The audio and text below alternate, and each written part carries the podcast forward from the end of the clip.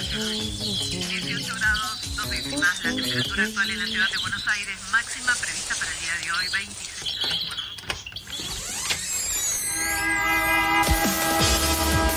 No tenemos agua, se nos corta la luz, no vivimos La dignamente. ciudad, ninguna que respuesta. los vecinos de Buenos Aires vivan en una mejor ciudad. trabajadores desocupados. Estamos en el Ministerio de Desarrollo Social de la Ciudad de Buenos iban a Aires. hacer unas, unas torres que denominan alto. Ustedes vivan en una mejor ciudad. Que los vecinos de Buenos Aires vivan en una mejor ciudad. Ninguna respuesta. Esto pasa en Buenos Aires.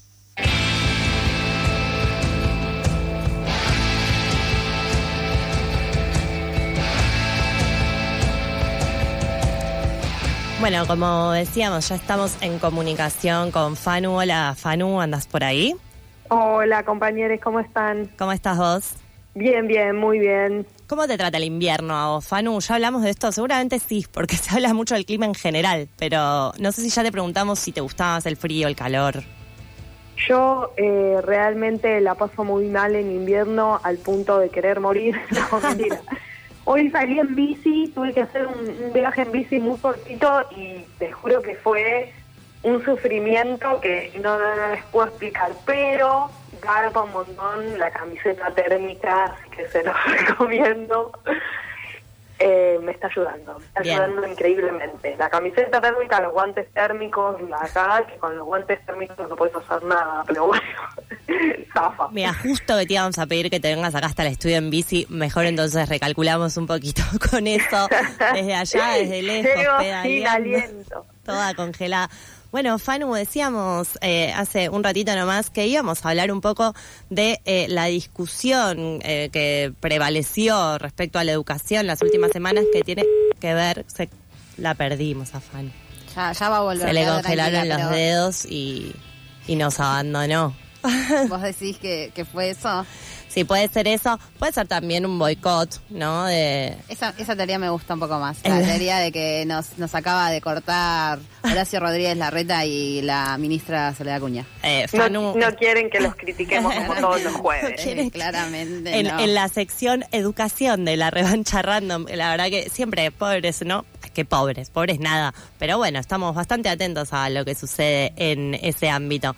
Decíamos entonces que una de las discusiones que copó la agenda eh, de educación, de los temas que tienen que ver con la educación, fue esta prohibición del lenguaje inclusivo. Sí, y además eh, un debate impresionante que se dio, ¿no? Desde muchos sectores eh, de dirigentes políticos, referentes y por supuesto también eh, la comunidad educativa, donde todos expresaron sus opiniones, algunas más polémicas que otras, por supuesto, y yo por eso quiero rescatar las palabras del dirigente Juan Grabois, porque hoy vengo a hablar de eh, esto que se dice en las villas, en los barrios, no importa el lenguaje inclusivo, los pibes están muriendo de hambre o los pibes no saben leer escribir, pero ¿por qué siempre se reduce la problemática de los barrios a eso como si en los barrios no existirían identidades eh, eh, no binarias, identidades trans y travestis. A ver, recordemos, Juan Grabois en un Twitter dijo, en mi barrio hay pibes de sexto grado que no saben leer ni escribir, acá nos importa un rabanito sus discusiones exclusivas, son polémicas de élite, que generan antipolítica, discutan cómo alfabetizar, cómo reducir la deserción escolar. Estas son las opiniones de una, un dirigente que eh, lamentablemente sabemos que muchas veces tiene eh, algunas reflexiones un poco desacertadas, porque lo que está haciendo es envalentonar a todo ese sector que hoy en día está pro- eh, está apoyando la eh, prohibición del lenguaje inclusivo. Algo así como una discusión de... ah, perdón, Fanu, es como que presenta algo así como una discusión de lo urgente sobre lo importante, ¿no? Claro, porque además eh, hay una ley de identidad de género, ¿no? ¿Por qué tenemos que reducir un derecho ganado? Eh, digo, a ver, la pobreza va a seguir existiendo, no va a dejar de existir porque hablemos inclusivo Claro. o no hablemos lenguaje no binario. Entonces, Melissa Correa es integrante de la red de docentes, eh, familias y organizaciones del Bajo Flores y todos los días está en contacto con pibes y pibas que eh, viven en los barrios. Escuchamos, por favor, a Melissa a ver si entendemos un poquito más por qué Grabois está tan errado. Les pibes del barrio hablan con la E y escriben con la X. Pensar que los problemas de les pibis que viven en la villa se ciñan a la falta de guita, a las necesidades básicas insatisfechas, a no acceder a vacantes, es tan miserable como opresivo. En la villa se ama, se llora, se patalea, se calcula la vida diaria, se desea, y en ese desear existe el nombrarse a sí mismo. Por supuesto que el lenguaje inclusivo no resuelve los problemas universales de inclusión ni el estar debajo de la línea de la pobreza. El lenguaje inclusivo garantiza que cada pibi sea nombrado según su identidad de género. Hola, Fanu, ¿pudiste escuchar el audio vos? Sí. Sí, y les cuento. Eh, Melissa trabaja en el barrio eh, Padre Richardelli, que es la ex Villa 1114, eh, también es docente en el barrio de Bajo Flores, y la realidad es que lo que nos contaba ella es que eh, estas situaciones todo el tiempo se suscitan, no es que eh, no sucede porque los pibes tienen hambre, no es que no sucede porque los pibes eh, no están viviendo eh, lo- le- les pibis no están viviendo eh, estas nuevas formas de habitar sus identidades, ¿no? Hace un par de años atrás, Melissa nos contaba que eh, un pibe dejó de ir a clase porque la maestra de educación física no lo dejaba participar en las coreografías con sus compañeras. Eh, para esa docente y para sus compañeros tenía que jugar al fútbol, al handball. Entonces, el- en realidad, el pibe tenía ganas de hacer dibujos de colores con cintas en el aire, pero ¿qué pasó? Había que corregirlo.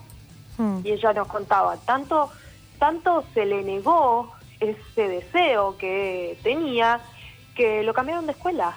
Entonces, eh, no, no, no existe eh, este poder de, de disciplinamiento del lenguaje, porque el lenguaje lo hacemos quienes hablamos, ¿no? Por supuesto que hay un uso social de la lengua y prohibirlo, eh, lo único que fomenta es mayor estigmatización, mayor discriminación, y estamos todo el tiempo tratando de cumplir y exigir la, la ley de educación sexual integral en las escuelas, la no discriminación a las infancias trans, el crecimiento de las niñeces, las infancias y las adoles- adolescencias de manera libre y libre de violencias. ¿Por qué vamos a prohibir una forma de nombrarse con la que se identifican, no? Entonces, eh, muchos docentes que ya han implementado el lenguaje no binario en las escuelas y que están, hay muchos docentes que están muy atentos a estas situaciones, a evitar estas situaciones, ¿no? De discriminación, de violencia por eh, alguna cuestión de identidad de género. Eso, el lenguaje inclusivo, el lenguaje no binario hace a que se eviten esas situaciones. Escuchemos también lo que dice Ceci Warhol, que es integrante del Frente Docente Disidente, que justamente ahora, en este momento, están enfrente de la UNICABA reclamando eh, y repudiando esta prohibición del gobierno de Horacio Rodríguez Larreta.